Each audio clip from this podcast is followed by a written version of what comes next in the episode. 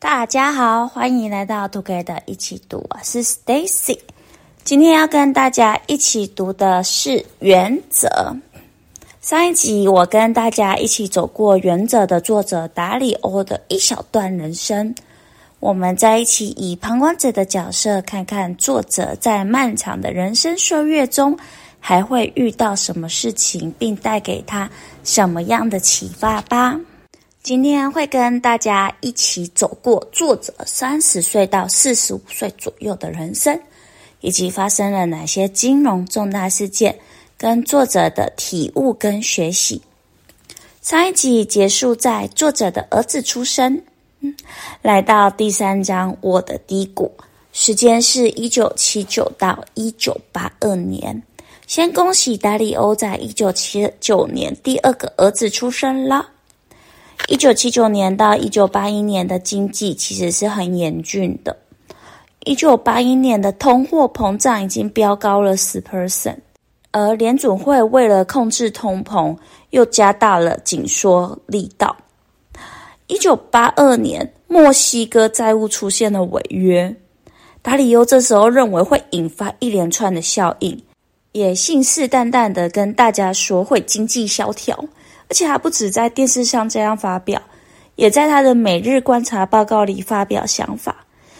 不过事情发生了跟他的想法相反的走向。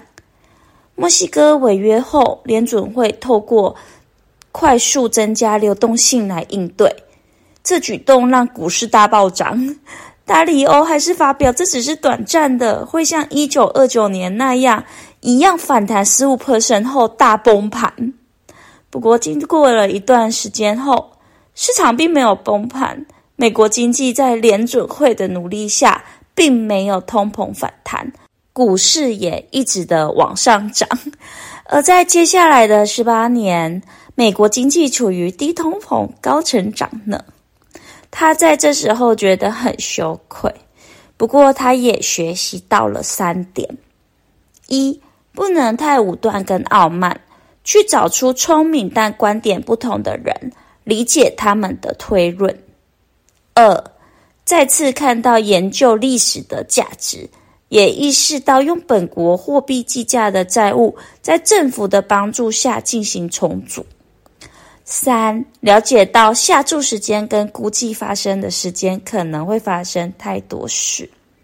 喜欢他说的一句话：“有人觉得好像失败了。”但这不是真的，除非你自己放弃。信不信由你。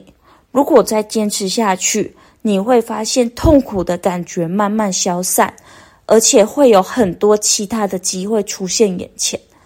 虽然当时可能看不清楚，而你所能做的最重要的事情，就是总结这些失败经验的教训，以虔诚与彻底开放的心态。来增加成功的机会，然后就继续挑战极限。这时候的他才三十三岁耶，而这个失败也成了他的养分。再来是第四章，我的考验之路，时间是一九八三年到一九九四年，是他三十四岁到四十五岁左右的年纪。哇哦，我出生了耶！时间跟达里欧的时间重叠了，但我不会告诉你我是哪一年的。他也慢慢的走出人生的低谷，在人生的低谷中，他还意识到，笔记拿出来，快抄起来。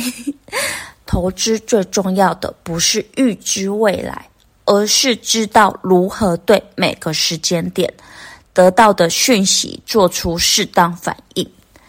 他大量的分析市场资料跟经济数据，在一九八七年，他在一篇文章里说道：“预期预测经济环境变化来调节持仓部位，不如在市场发生这些变化的过程中，把握这些变化，把资金移转到那个环境下表现最好的市场，同时。”这段时间，他也开始为公司拓展业务，经营不同的方式，比如用月费的方式销售研究资源等等。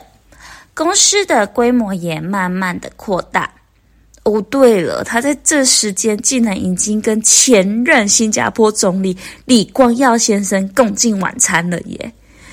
而且还是李光耀先生主动邀请讨论世界经济的局势，而餐桌上还有之前的联准会主席保罗沃克，以及美国之前的财政部长鲍勃鲁宾。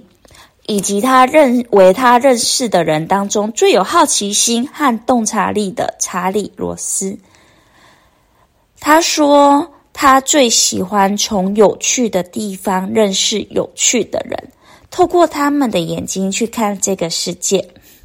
他在书中也建议大家要有足够的好奇心，去了解那些跟你不同角度看待事物的人，他们真正的想法是什么。你会发现有趣且有益的结果，而你会有更宽广的视野，有助于你做决定。再讲回到市场，一九八七年和一九八八年股市充满波动和波折。一九八七年的十月十九日，黑色星期一，股票发生历史上最大的单日跌幅，很多人损失惨重。而桥水公司逆势上涨了二十二 percent。随着经验越来越丰富和深入的研究，一九九零年，他发现了投资的圣杯，是不是听起来超吸引人的圣杯耶？其实也就是他发现了有十五到二十个表现良好又彼此不相关的收益流，可以在不降低预期收益的情况下，大幅降低风险。好的，相关性低的压注可以达到平衡与互补的效果，也就是分散投资的重要性啦。比如说标准普尔五百指数、债券指数、大宗商品等等。他也理解到投资标的不是越多越好，他认为恰到好处，差不多是分散十五到二十种最好。本章节的最后，他提到经营公司其中的一个方法就是彼此坦诚。在协议中有三件事情需要被执行。他也提到，不只是任何组织或任何关系都适用。我觉得太值得整理跟大家分享了。一，要提出真诚的想法。二，当意见出现分歧时，我们愿意在学习中改变观点。三，当无法达成共识时，必须拥有一致同意的决策方式，比如说投票或是明确的权威人士，这样之后才没有怨怼。他就是用这种直来直往的方式，让工作跟人际关系更有意义。他有太多的原则值得我们学习了啦！在下一集一样是由我跟大家分享达里欧的精彩故事以及他的建议跟市场的重大事件。第一章建议大家可以反复阅读或者反复收听我帮大家整理的哟，毕竟了解市场的历史真的太重要了啦！如果喜欢我们的节目，也请给我们五星好评，且推荐给你身边也喜欢阅读的朋友。也欢迎留言写下你对这集的想法与意见。祝大家有一个愉快美好的一天，Together 一起读，与你下次见。